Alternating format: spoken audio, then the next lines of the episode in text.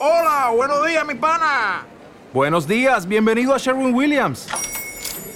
¡Ey! ¿Qué onda, compadre?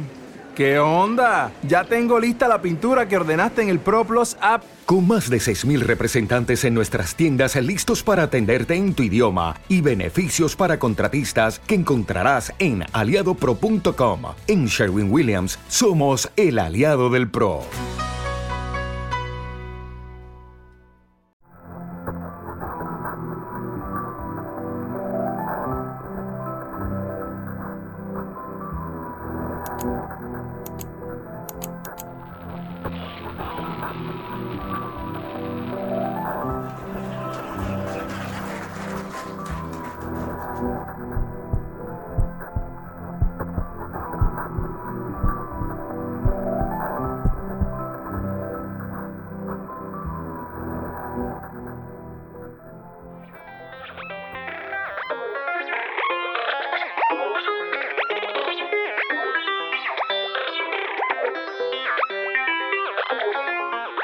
Buenas noches a esas personas normales, en especial a las que son parte del club de fans de Normal Podcast for Normal People y esgrimen en todas partes su tarjeta de persona normal PIP. Gracias a ella disfrutan del programa sin publicidad y un día antes, el sábado a medianoche en lugar del domingo, y ayudan a que tengamos el mejor Normal Podcast for Normal People posible. Si te quieres unir al club de fans de Normal Podcast, pues ya sabes, solo le tienes que dar a apoyar en iVoox. No te preocupes, fin del spam.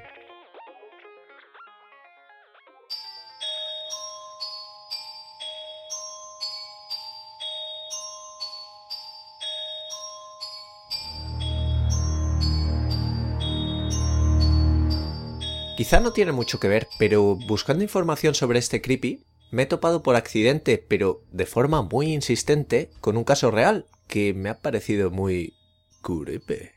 Así que lo he tomado como una señal del caos y os lo voy a narrar. Este suceso del que estoy hablando es el secuestro de Chowchilla, que tuvo lugar en 1976. Chowchilla es un sitio en California, ¿vale? Aunque suena así gracioso, Chowchilla, ¿no? Como el Dog Chow, pero en Godzilla, yo qué sé, bueno. El caso es que un conductor de autobús y 26 niños, con edades comprendidas entre los 5 y los 14 años, fueron secuestrados el 15 de julio de 1976 en Chowchilla, California. Era martes, alrededor de las 4 de la tarde, cuando un conductor de autobús, Frank Edward Ray, estaba transportando a 26 estudiantes de la Dairyland Elementary School a casa tras un viaje a las piscinas de Chowchilla, cuando de repente vio una furgoneta que estaba bloqueando la carretera. Ray lógicamente detuvo el bus, cuando fue asaltado por tres hombres armados con medias cubriéndoles la cara. Así que un hombre encañonó a Ray mientras otro conducía el bus y el tercero le seguía en una furgoneta. Los secuestradores escondieron el bus cerca de un arroyo y con la ayuda de otra furgoneta trasladaron durante 11 horas a los niños y al conductor. Los llevaron a una cantera donde a primeras horas de la mañana abrieron una trampilla en la parte superior de un camión que estaba enterrado y les hicieron bajar por una escalera al interior del camión, donde habían dejado una pequeña cantidad de comida y agua junto a unos colchones. Imagínate lo asustados que estarían en el interior de un camión enterrado. Durante su encierro, Ray, el conductor, y los niños apilaron los colchones, lo cual les permitió llegar al techo del camión, donde estaba la apertura por la que habían entrado. El problema era que la trampilla había sido cubierta con una lámina de metal muy pesada, a la que habían añadido encima dos baterías industriales de 45 kilos.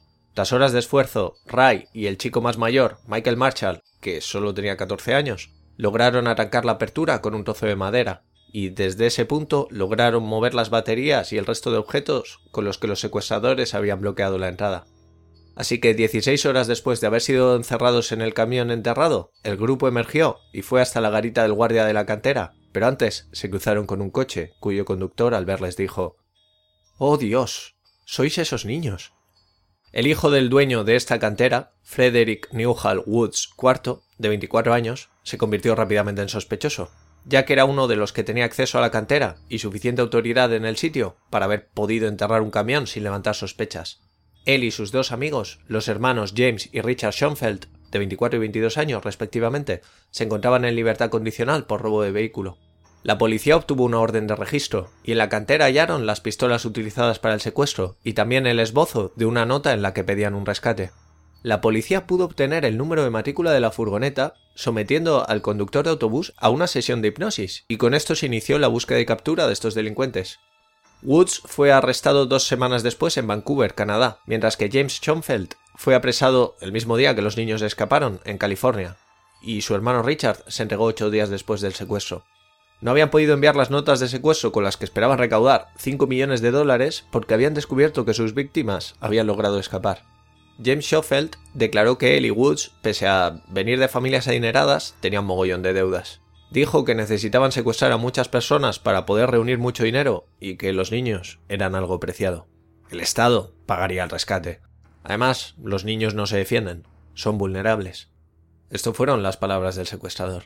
Un dato curioso de esta historia es que algunos detalles del crimen se pueden encontrar en una historia parte de un recopilatorio llamado Alfred Hitchcock's Daring Detectives, la historia de Hugh Pentecost se llamaba The Day the Children Vanished o El día que los niños desaparecieron.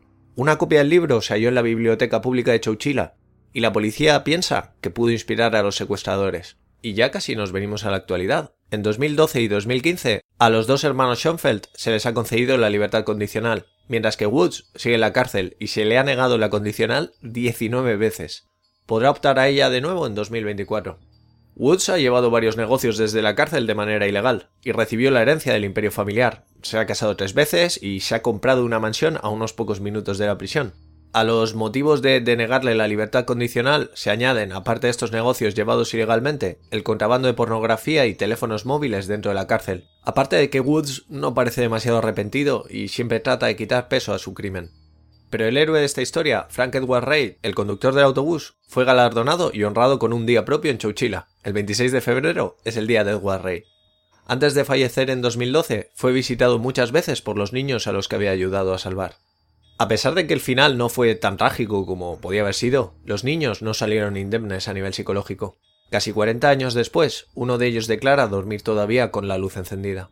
Muchos de ellos han sufrido ataques de pánico, pesadillas relacionadas con secuestros y muerte, y cambios de personalidad. 25 años después, muchos seguían presentando síntomas de trauma, incluyendo abuso de sustancias y depresión. Muchos de ellos han desarrollado miedos desmedidos hacia los coches, la oscuridad y cosas tan variopintas como ratones, la cocina o el viento, con un gran número de ellos siendo incapaz de coger el autobús o el metro. Es tal el estado de alerta y paranoia que se le ha quedado a algunos de ellos que uno disparó a un turista japonés que se detuvo enfrente de su casa porque se le había averiado el coche. Por cosas como esta, años después, 25 de los supervivientes demandaron a Woods, recibiendo una cantidad de dinero que uno de los demandantes calculó suficiente para pagarse una buena terapia, pero no una casa. El secuestro del autobús escolar de Chowchilla ha aparecido referenciado de manera más o menos directa en programas de televisión o series como Millennium o Walker, Ranger de Texas. Incluso tuvo un telefilm de dos horas en el que el heroico conductor de autobús, Frank Edward Ray, era interpretado por Carl Malden. Pues esta es la historia del secuestro del autobús escolar de Chowchilla. Pero vamos a hablar ahora del club de fans del show de M. Este creepypasta fue posteado en No Sleep en 2013, hace seis años, por la usuaria Lena Lona. Hasta donde se sabe, no tiene más obra que esta. Lo malo de No Sleep frente a creepypasta.com es que no tiene valoraciones numéricas, así que no puedo dar la nota del club de fans del show de M, pero personalmente lo considero un creepypasta de 10. Yo creo que es un relato antifurros, ¿no? Esto va en contra de los furries y la gente que se disfraza de animal peludo. No, ahora en serio. El caso es que como en Halloween se utiliza un contexto en el que es normal que la gente oculte su rostro, como puede ser un programa de televisión infantil. Y de nuevo, como hicimos en 1999 o en El señor Boca Ancha, visitamos la infancia como lugar extraño. Y creo que aquí con el mayor éxito de todos. Una adulta que repasa una experiencia que vivió como niña y que solo ahora, como adulta, puede comprender en toda su horrible dimensión. En serio, repasa tu memoria. Seguramente hay un suceso infantil que tienes ahí enterrado y que ahora dices, joder, qué siniestro era esto. O incluso me libré por poco de que me pasara algo malo. Y esto ya como asunto más editorial o técnico, hubo un momento en que me tentó pues no es muy relevante para la historia cambiarle el género a la protagonista y hacerla varón, ya que tengo esta voz tan viril. Pero al final decidí respetar el producto original, aunque incluso creo recordar que en la historia era difícil descubrir el género de la protagonista por el vocabulario, ya sabéis que en inglés muchas veces estas cosas no quedan muy indicadas, y el hecho de que fuera una niña quedaba más claro a nivel contextual que de vocabulario. Estaba diciendo que el club de fans del show de M me parece un creepypasta de 10, y entre los motivos para considerarlo así está el de que hace un juego muy bueno con eso de que no va a decir el nombre del programa, ya que este no tiene la culpa de nada. Esto lo hice nada más empezar y está muy bien por los dos siguientes motivos. El primero, por supuesto, que te pones a pensar de qué programa se trata. Piensas programas infantiles que empiecen por M.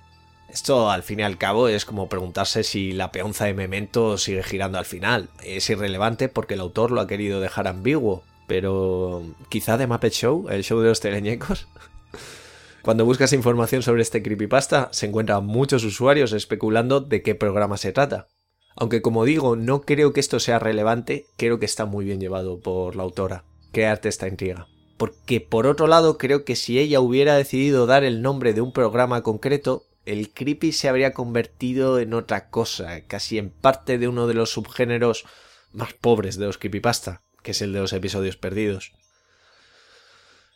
En fin, tendrán que llegar al programa tarde o temprano. Si tienes un favorito, habla ahora o calla para siempre. Déjamelo ahí en un comentario, mándame un tweet o lo que sea.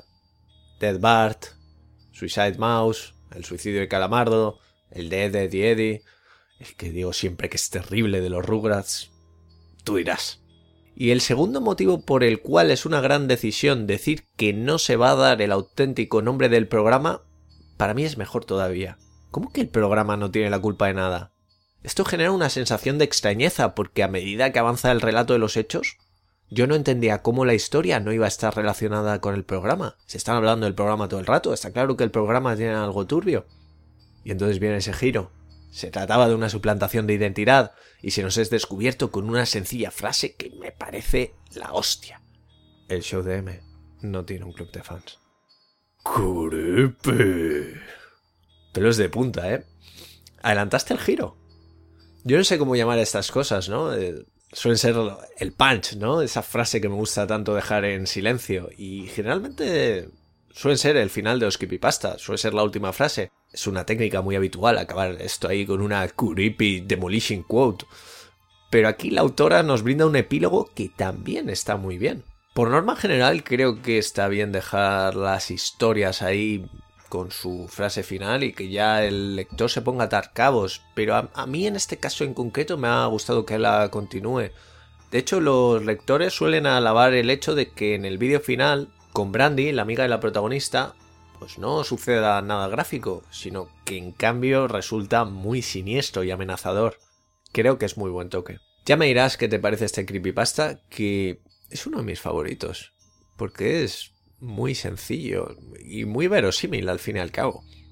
Para cerrar, todo lo que puedo decir es que recuerdo estar de pequeño jugando en unos columpios cuando se me acercó una mujer joven y me dijo de rellenar un formulario para hacerme miembro del club de fans del show, no, del club Megatix. Nunca recibí mi carnet.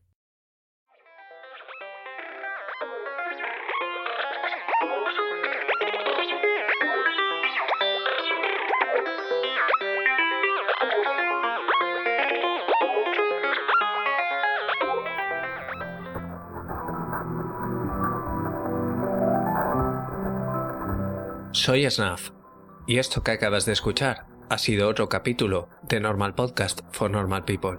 Puedes seguir la cuenta del podcast en Twitter en arroba normalpodcast-bajo. El podcast está alojado en iVoox, donde te agradecería mucho que te suscribieras, comentaras qué te ha parecido o cualquier cosa relacionada con el mundo del creepypasta. También puedes escucharlo en Spotify y en iTunes, donde te agradecería mucho una reseña. Por supuesto, también puedes seguir el canal de YouTube que se llama... Lo adivinaste, Normal Podcast for Normal People, donde también estaría muy bien si te suscribes. Si quieres pasarme enlaces raros, vídeos de Web o fotos malditas, puedes escribirme a normalpodcastfornormalpeople.com recordando que la A de normal es un 4.